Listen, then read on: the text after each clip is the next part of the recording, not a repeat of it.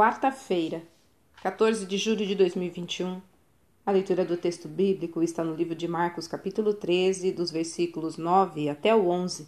O título de hoje é Povos. Certo dia, ouvi na programação da Rádio Transmundial uma entrevista com a missionária Marilene Xavier.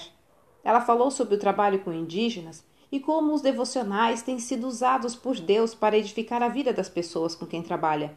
Diversos textos da palavra de Deus vieram à minha mente, e dentre eles, Marcos 13. Nesse capítulo, Jesus responde a um questionamento de seus discípulos acerca da destruição do templo em Jerusalém e sobre os fins dos tempos, e também especificamente sobre as perseguições que eles sofreriam e o testemunho que dariam.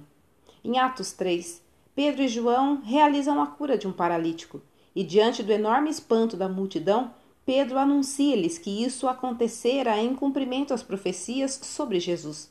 Além disso, diz que poderiam ter muito mais que saúde perfeita, perdão e reconciliação com Deus e que estavam disponíveis também. Por causa desse discurso, eles são presos, exatamente como Cristo havia previsto. Há algo mais em comum entre os dois textos.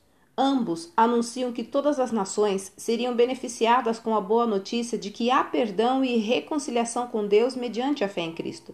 Marcos afirma que era necessário que a mensagem fosse pregada a todos os povos. Por quê? Por causa das pessoas. A Bíblia nos diz que Deus deseja que ninguém se perca, mas que todos se arrependam e sejam salvos.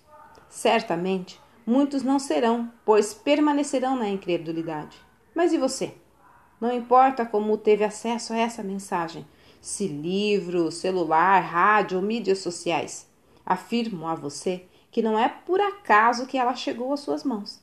Era necessário que você a recebesse, pois todas as pessoas precisam se arrepender de seus pecados, suas atitudes de desobediência afastados de Deus, e crer em Jesus para serem perdoados. Olha, se você ainda não crê em Jesus, hoje é o melhor dia para isso. Se você já crê, é hora de passar essa mensagem adiante. Texto retirado do presente diário da Rádio Transmundial, edição 24.